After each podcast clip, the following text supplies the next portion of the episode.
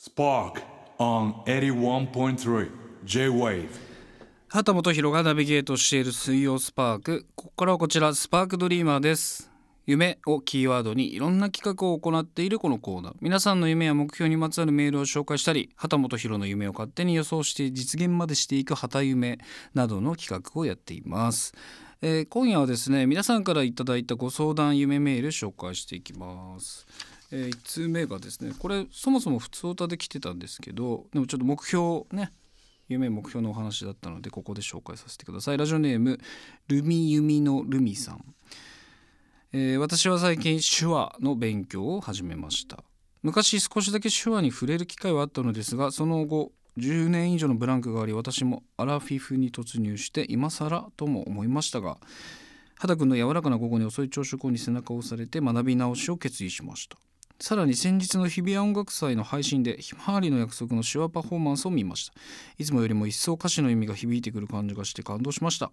頑張って勉強しようと思いましたということですね。いいですねでもねこうやって。まあ普段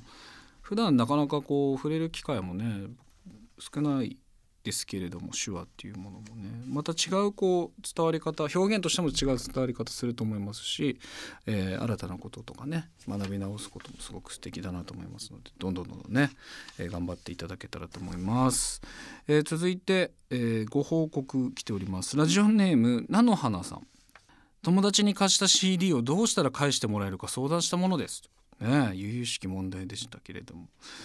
放送後に友達と会う約束がありライブ楽しかった。ラズベリーラバーが好きと熱く語っていました。その時今だと心を決め多分前に貸したコペルニクスに入っている曲だよと直接伝えることができました。うまい伝え方。友達も借りてたかも去年引っ越しをしたからどこかに紛れたかもごめんと思い出してくれ、えー私も押し付けるように貸したから気にしないであったら聞いてみてと補足もできました。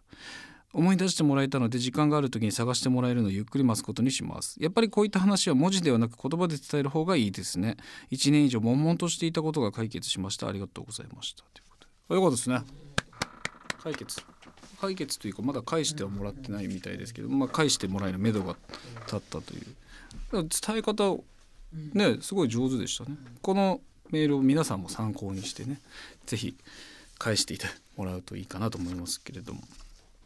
えーラジオネームいくちゃんさん。私は最近仕事中にイライラすることが以前より増えました。周りの人たちが積極的に仕事をしないため私への負担が大きいなどさまざまなことが重なった結果イライラしてしまうことに気づきました。こんな自分が嫌になります。畑さんどうしたらイライラせず仕事をすることができるのでしょうか？という。うーんでもこれってどうなんでしょうかね。そもそもでもイライラする原因が自分にないもんね。周りの人が積極的に仕事をしないことにイライラしてるからなかなか解決するっていうのが難しい気もするけど。まあだどっちかじゃないですか。本当にまあそういうどういう職場の環境か自分は全然わかんないですけど、まあ、もう少し言うかね。そのか相手に。もう少しこんな風に仕事してほしいっていう旨を伝えるかもしくは本当にもうこの人はそういう風に仕事をしない人だって諦めるか。どっちかじゃないですか。期待しない？そうするとねなんでやってくんないんだっていう思考にはならないから、まあ、ある意味自分が頑張ることでイライラしないっていう風になるかもしれないけど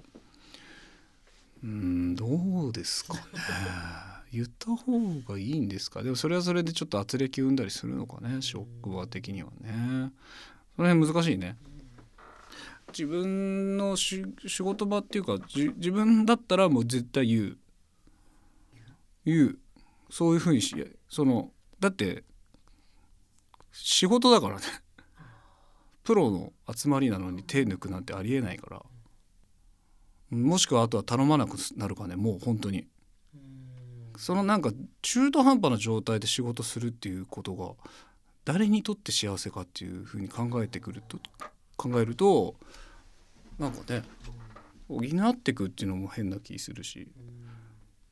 うん俺だったらまあ言う言うかな。と思うんですけどもまあそれぞれの職場のね事情もあるからちょっと一概には言えませんか。らあのうんお風呂に入ってまあそのね状況によっては言えないっていうことの方が多い気もするしあとはそのお相手っていうかね周りの方が本当にその仕事に対してどれだけのどういう姿勢で臨んでるかも違うかもしれないもんね。なんか仕事はここまでであとはこう、まあ、プライベートを充実させたいとかっていうそのそれぞれの事情もあったりするからそれを何でやってくんないんですかっていうのもちょっとこう違うかもしれないなあなんていうことも思い始めておりまして今まあだからあったかいお風呂に本当に入っていただくのが